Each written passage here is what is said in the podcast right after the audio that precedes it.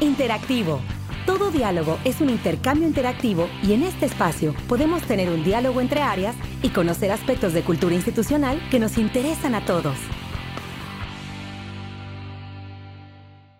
Hola, ¿qué tal? Desde las oficinas centrales de FIRA en Morelia, Michoacán, les saluda Cecilia Arista en este espacio de comunicación e interacción que es nuestro podcast institucional. Y bueno, en esta semana queremos compartir contigo que nos escuchas en las oficinas de FIRA en todo el país y también con quienes nos escuchan a través de nuestras redes sociales y nuestras plataformas en iTunes y Spotify, un tema que es motivo de orgullo para FIRA y que también nos lleva a la reflexión sobre los esfuerzos que es necesario continuar impulsando en materia de igualdad de género. Y es que FIRA se ha caracterizado por ser una institución ocupada en generar espacios de igualdad de oportunidades, principalmente laborales, para hombres y mujeres que trabajan en la institución, además, por supuesto, de fomentar el acceso al crédito de las mujeres, que hoy representan un porcentaje mayoritario de nuestros acreditados en FIRA.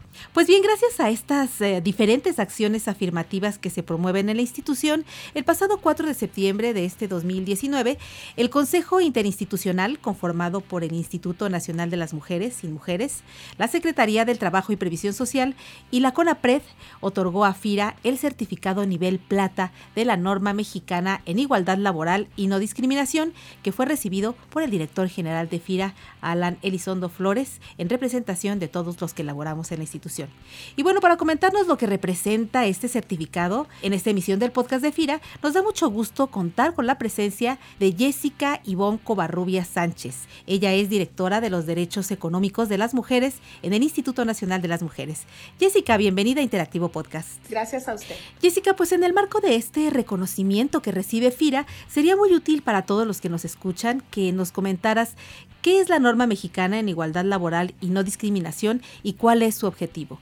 Bueno, la norma es una certificación respaldada por el gobierno federal, por la Secretaría del Trabajo, el Instituto Nacional de las Mujeres y el Consejo Nacional para Prevenir la Discriminación, que lo que hace es reconocer a aquellos centros de trabajo que dentro de sus procesos tienen prácticas de igualdad y de no discriminación en el acceso, en la permanencia y la movilidad dentro del empleo. Es decir, esta es una norma que al aplicarse beneficia a las y a los trabajadores de un centro de trabajo, pero que también nos beneficia socialmente, porque al un centro de trabajo estar certificado y entonces hacer una contratación por talentos en vez de hacer una contratación por características de las personas, abre la posibilidad a que cualquier persona con la profesionalización que se requiere para representar o sustentar un cargo, pues pueda acceder a este derecho tan importante como es el empleo. Eso es la norma, por eso es tan importante esta Jessica, certificación. ¿cómo llegan las entidades a obtener esta certificación y qué proceso o procesos tienen que realizar para obtener los diferentes niveles de certificación bronce, plata y oro que se otorgan como reconocimiento? Bueno, de entrada te puedo decir que FIRA tuvo que cumplir con el puntaje mínimo de 75 puntos, pero obtuvieron muchos más de los 14 requisitos que son públicos y que la norma tiene. Porque además esta norma exige siempre una mejora para su recertificación. Tendrán que obtener un 10% de puntaje más y además mantener lo que ya al momento se ha acreditado. Entonces, es una norma que eh, reitera el compromiso de una empresa y que además exige su mejoría. Y la parte de los niveles de certificación también es muy interesante porque un centro de trabajo puede simplemente certificarse cumpliendo el puntaje requerido de los requisitos que conforman la norma, pero además si tiene prácticas de igualación o acciones afirmativas que están también contempladas dentro del cuerpo de la norma, como son, por ejemplo, tener el 40% de mujeres en puestos directivos, el 5% del total de personal de personas con discapacidad, contar con una figura de ombudsman dentro del proceso de atención de casos de violencia laboral y de no discriminación, por ejemplo, pueden ir elevando según el número de estas acciones su nivel de certificación. Es decir, el certificado simple más dos acciones eh, significa un nivel bronce, más tres acciones un nivel plata y cuatro o cinco acciones nivel oro. Y bueno, una vez que tienen cumplidas estas acciones es muy importante y son difíciles porque a lo mejor suena fácil, ah, hizo dos acciones y ya tiene nivel bronce, pero no es así porque hay que sustentar que se llevó a cabo todo un proceso previo para llegar al resultado que genera esa acción. Es decir, si por caso fortuito se tiene el 40% de mujeres en puestos directivos, eso no aplicará para que se contemple como una medida. Tiene que haber todo un proceso detrás de qué acciones se llevaron a cabo para lograr ese resultado para poder tener cumplido ese objetivo. Entonces, por eso sí es muy importante y por eso son complicadas estas acciones y es de felicitar a los centros de trabajo, pues que además de reiterar su compromiso con la igualdad y la no discriminación a través de esta certificación en la norma, logran también elevar este nivel de certificado a bronce, plata u oro. ¿Qué tan importante es que las instituciones difundan y busquen interiorizar en los centros de trabajo esta cultura de igualdad y no discriminación?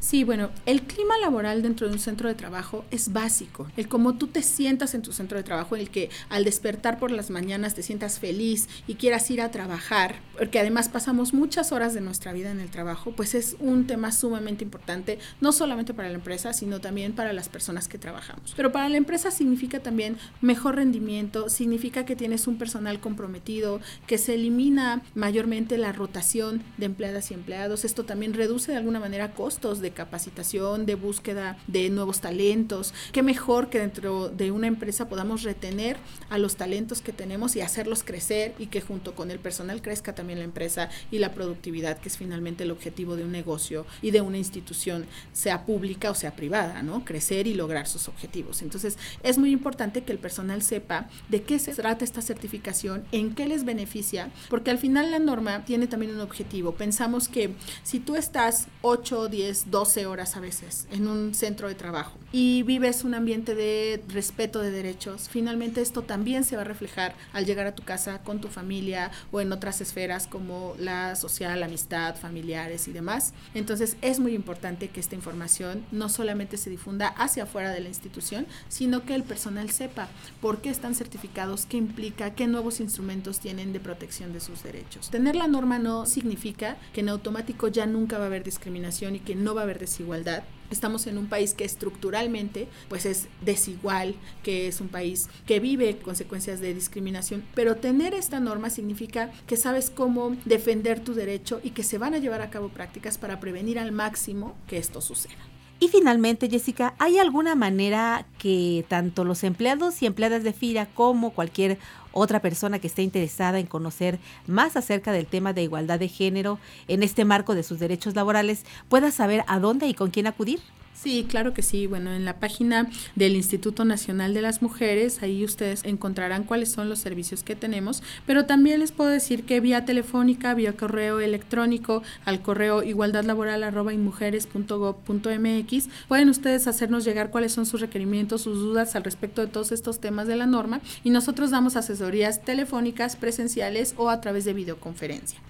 Pues agradecemos aquí en Interactivo Podcast la participación de Jessica Ivonne Covarrubia Sánchez, directora de los Derechos Económicos de las Mujeres en el Instituto Nacional de las Mujeres.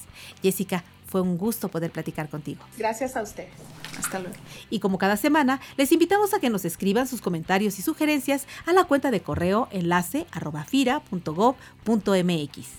desde la Subdirección de Promoción de Productos y Servicios en la Oficina Central de FIRA, se despide de ustedes Cecilia Arista, deseando como siempre que tengan una excelente semana de trabajo. Hasta la próxima interacción. Este podcast es una producción de la Subdirección de Promoción de Productos y Servicios de FIRA.